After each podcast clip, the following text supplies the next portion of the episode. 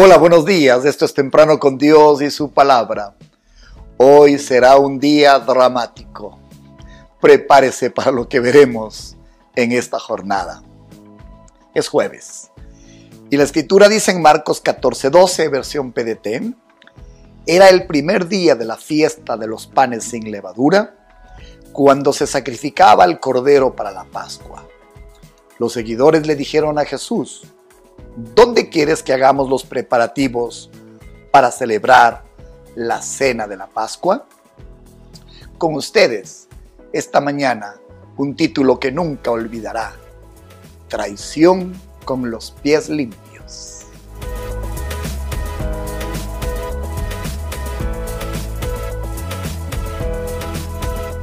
No sé si el domingo le llamó la atención que el Señor había preparado el pollino para todo lo que tenía que ver con Domingo de Ramos.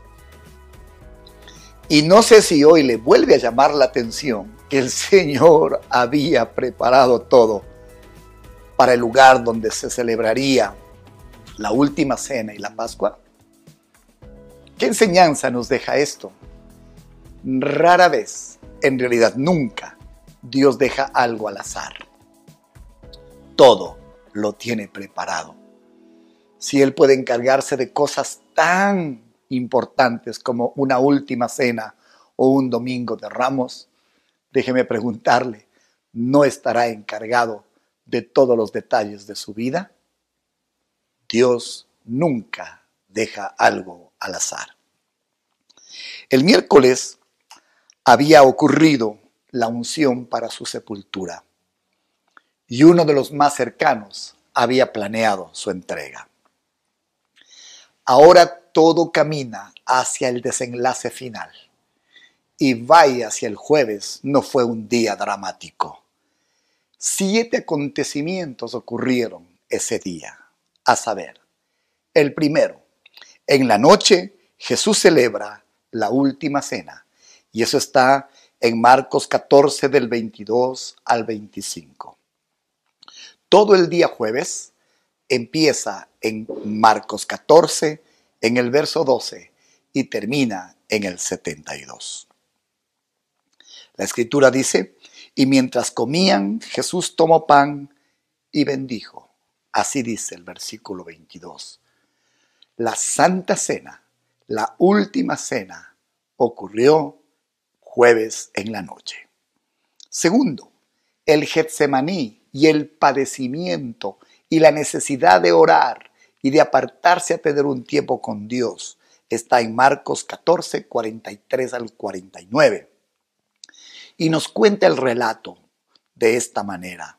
Y el que le entregaba les había dado señal diciendo, al que yo besare, al que yo tocare, ese es el que tienes que apresar. Pero minutos antes, minutos antes, este fue el sentir de Jesús, afligido, angustiado y triste hasta la muerte. En Getsemaní vemos la humanidad de Jesús en medio de tremenda presión que vino sobre él. Quiero repetir, afligido, angustiado y triste hasta la muerte. Esto fue lo que ocurrió. Así de dramáticos se dieron los acontecimientos. Así ocurrieron uno tras de otro. Padeció en Getsemaní. Tercero, es entregado por Judas. En Marcos 14 al 43 al 49 nos revela la traición del apóstol. Nos cuenta todo el relato, pero el 44 dice, y el que le entregaba les había dado señal diciendo al que yo besare, ese es, prenderle y llevarle con seguridad. En Juan 13, 27, la descripción es exactamente esta. Y después del bocado, Satanás entró en Judas. Y entonces Jesús le dijo, lo que vas a hacer, hazlo pronto. ¡Wow! Tremenda frase.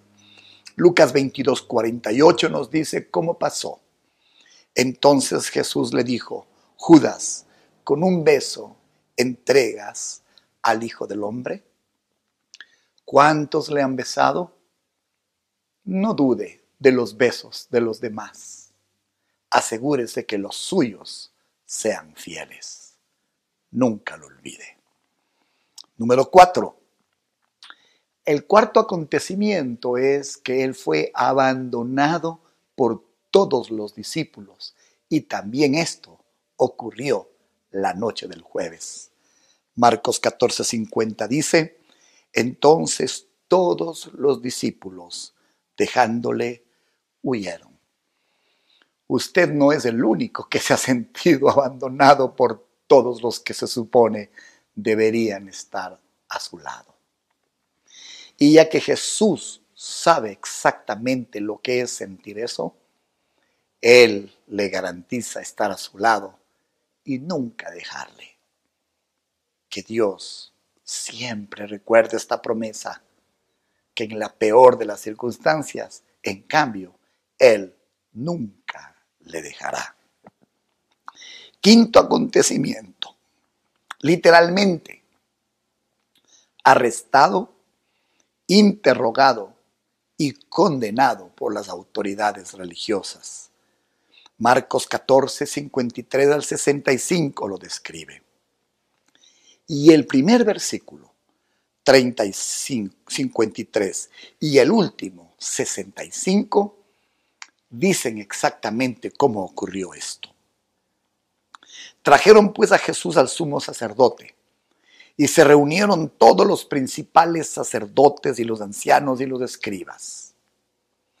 Y algunos comenzaron a escupirle, a cubrirle el rostro y a darle de puñetazos y a decirle, profetiza.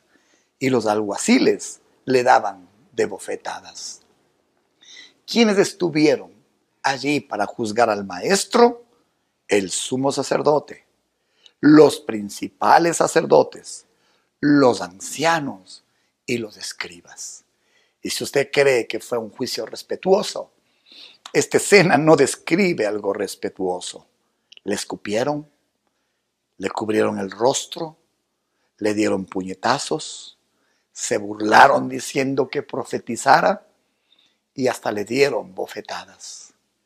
Así, así fue el trato con nuestro Salvador para limpiar nuestra dignidad, para levantarnos de cualquier ignominia, para sacarnos de cualquier desprecio. Él pagó el precio para que usted y yo no suframos estos ultrajes. Número 6. Ocurrió en jueves. Fue negado por Pedro. En Marcos del 11 al, del 66 al 72 está descrita esta negación. Mateo 26, 74 lo pone así. Entonces él comenzó, Pedro, a maldecir y a jurar y a decir, no conozco a este hombre. Puede imaginar al gran apóstol Pedro negando al Señor, yo no. No conozco a este hombre. Y enseguida cantó el gallo. Entonces Pedro se acuerda de las palabras de Jesús que le había dicho, antes que cante el gallo, me negarás tres veces. Y saliendo, lloró amargamente. No sé cuántas veces ha llorado usted la negación de alguien. No sé cuántas veces el hombre que amaba la dejó y usted solo se quedó con sus sola se quedó con sus lágrimas y su dolor. No sé cuántas veces en su liderazgo le abandonaron y hasta le ultrajaron. Y usted se quedó solo otra vez con sus lágrimas. Ese día, el que había negado se quedó solo con sus lágrimas. Piense por un momento en el Señor, su gran Pedro. Él tenía tres de confianza, Pedro, Santiago y Juan. Los tres habían huido y eso era doloroso. Pero qué doloroso habrá sido que uno de los tres no solo huyó, sino que juró no haberle conocido y lo negó. Por eso digo que el jueves se pone dramático. Y finalmente, ese día ocurrió que el mismo Señor, en el gesto de amor más grande, y esto no está en Marcos, solo lo describe el Evangelio de Juan, el mismo Señor lavaría los pies de aquel que después le entregaría. Por eso hemos titulado al devocional de hoy, Traición con los pies limpios.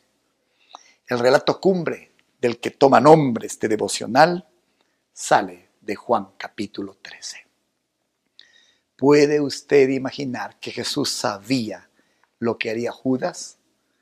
Y que sabiendo lo que haría, él lavó en un acto de humildad los pies de este hombre que estaría a minutos de traicionarle, de entregarle, de acabar con la fidelidad. Quizás nunca se dio cuenta, antes de que Judas escape, ya no de Betania para negociar la entrega del maestro, sino que escape de la Santa Cena para traer a los alguaciles y apresar a su maestro y entregarlo con un beso, él estuvo lavado los pies. Quiero preguntarle, cuando Dios se acerca y lava sus pies, lo hace para que usted le adore como María en Betania, para que usted le honre como tantos le honraron una vez que Él se entregó por ellos, o usted fue lavado para traicionarla. Ese día, la traición fue con los pies limpios. Qué paradoja. Que el que ha lavado con su sangre su vida no tenga que sufrir una traición de aquel por quien Jesucristo dio su vida y lavó de sus pecados. De eso solo nos podemos encargar usted y yo. Siete acontecimientos terribles que espero le hayan ayudado a meditar el precio tan grande que pagó nuestro Maestro para que usted estemos hoy escuchando este devocional, estremeciéndonos y agradeciéndole por su gran amor. Todo esto ocurrió en jueves. Bendiciones y hasta el día de mañana. En ese jueves dramático ocurrieron siete cosas. Jesús celebró la última cena. Número dos, padeció en Getsemaní. Número tres, fue entregado por Judas. Cuatro, fue abandonado por todos los discípulos. Cinco, fue arrestado, interrogado y condenado por los líderes religiosos. Número seis, fue negado por su fiel Pedro y finalmente terminó lavando los pies del traidor. Qué grande es nuestro Oremos, Señor, te damos gracias. Nada puede describir este amor que nos has tenido. Nada puede describir cuánto daño te causamos, oh Dios. Y no solo los discípulos, no solo los líderes religiosos, no solo aquellos que fueron cercanos e íntimos. A veces, oh Dios, lo seguimos haciendo. Gracias por tu amor y misericordia. Perdón, Señor, por haber causado un jueves tan dramáticamente doloroso, solitario y angustioso, Señor. Gracias por amarnos a todo precio. En Cristo Jesús. Amén y amén. Si pensó que el viernes fue el peor día, quizás hoy que entiende qué pasó en jueves, puede medir la profundidad de su amor y ojalá despierte en usted la inmensidad de su gratitud. Estamos en YouTube, Comunidad de Fe y Barra. Visítenos, suscríbase, denos un like. Estamos en Spotify. Disfrute estos tiempos con Él. Gracias por sus ofrendas que son de tanta ayuda y apoyo a nuestro ministerio. El día de mañana estaremos viendo el viernes de su muerte, que en realidad fue el viernes de vida. Entonces, hasta vernos mañana en Temprano con Dios y su palabra.